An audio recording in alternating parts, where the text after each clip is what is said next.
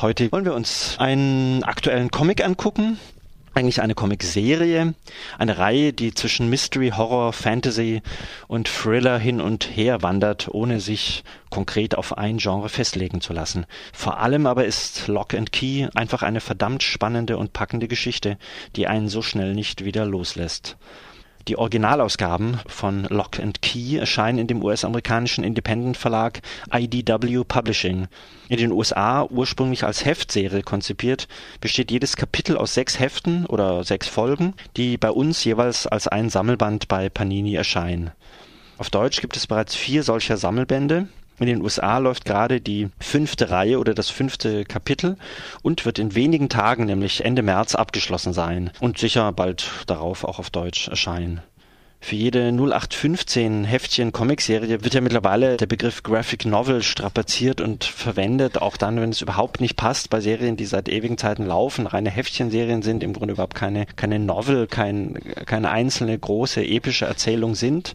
Aber im Fall von Lock and Key passt es tatsächlich, es ist im besten Sinne eine Graphic Novel, denn diese Kapitel aus jeweils sechs US-Heften, also als jeweils ein Sammelband, sind tatsächlich immer eine Einheit und allein von der epischen Anlage Vorlage und Erzählstruktur mit sehr interessanten, differenzierten Charakteren, auch vielen spannenden Nebenfiguren und durchaus auch geglückten Zeichnungen, ist das eines der Comic, wo ich sagen würde, auch wenn es eigentlich eine Serie ist, ist der Begriff Graphic Novel, der im Moment ja ein bisschen so als Vermarktungskonzept eingesetzt wird von den Verlagen, durchaus gerechtfertigt.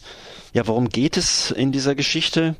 Nach dem brutalen Mord an ihrem Vater durch einen verrückten psychopathischen Killer, klassische Figur natürlich, macht sich die Mutter, die also mit Hängen und Würgen es geschafft hat, irgendwie diesen Wahnsinnigen zu überwinden, zusammen mit ihren drei Kindern Tyler, Kinsey und dem kleinen Bodie, der erst sechs Jahre alt ist, auf die Reise nach Massachusetts, wo der Familie ein altes Anwesen gehört, wo die Kinder aber noch nie gewesen sind. Dieses Anwesen liegt sehr einsam auf so einer eigenen Halbinsel, die Namen sprechen Bände, Lovecraft heißt. Und in diesem geheimnisvollen Haus werden dann also diese drei Kinder mit ihrer Mutter und einigen Haushältern und Gärtnern aufwachsen. Das Haus ist voller Geheimnis, es ist steinalt und natürlich ist es wie oft so bei solchen Geschichten, dass der kleine Bodie, also der Sechsjährige, der natürlich am neugierigsten ist und überall rumkrabbelt und rumschnüffelt und das ganze Haus vom Dachboden bis zum Keller untersuchen will, entdeckt natürlich die interessantesten, geheimnisvollsten Sachen, unter anderem einige Türen, die einfach zu sind und in die keiner reinkommt und für die einfach kein Schlüssel da ist und die sich aber auch irgendwie nicht anders öffnen lassen. Und er ist natürlich auf seinen Streifzügen der Erste, der einen dieser Schlüssel entdeckt, erzählt das niemandem und findet eine seltsame Tür, die Ghost Door, und er öffnet die und wenn man durch diese Türe durchgeht, verwandelt man sich in einen Geist, also man stirbt quasi, in dem Moment wird zu einem Gespenst.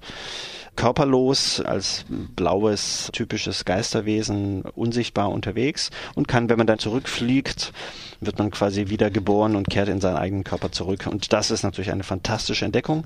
Und damit hat er natürlich die Möglichkeit, das Haus noch viel besser zu erkunden und entdeckt immer weitere Geheimnisse auf seinen Reisen als Geist. Unter anderem entdeckt er draußen im Garten ein seltsames Brunnenhaus, wo eine seltsame Erscheinung lebt, die ihm als Mädchen gegenübertritt, aber in Wirklichkeit wohl irgendwie was ganz anderes ist. Und von der man auch nicht so genau weiß, ob sie eigentlich gut oder böse oder was auch immer ist. Also es ist eine wirklich spannende Serie. Getextet ist das Ganze von Joe Hill, der sich zwar Hill nennt, aber in Wirklichkeit niemand anderes ist als der Sohn von Stephen King und es spricht für ihn, dass er auf den Namen seines Vaters verzichtet und sich selber bewähren will im Texter-Genre und das ist ihm auch sehr gut gelungen. Es ist wirklich eine sehr spannend getextete Serie, gezeichnet von Gabriel Rodriguez, einem südamerikanischen Zeichner, der mittlerweile in den USA arbeitet und der das angemessen gut und stimmungsvoll umsetzt, aber vor allem ist es einfach die Geschichte, die einpackt. Also ein kleiner Comic-Tipp von der Focus Kulturredaktion, Lock and Key, erschien auf Deutsch bei Panini, mittlerweile eben vier Sammelbände zum, ja, doch stolzen Preis von 16,95. Aber dafür kriegt man auch irgendwie so um die 200 Seiten geboten. Und demnächst wird dann auch dieser fünfte Band erscheinen, der jetzt gerade eben in den USA abgeschlossen wird. Es wird dann aber wohl auch noch weitergehen. Aber die Dinger sind so ein bisschen in sich geschlossen. Also man kann ruhig auch einfach mal den ersten lesen und dann überlegen, ob man weitermachen will oder nicht.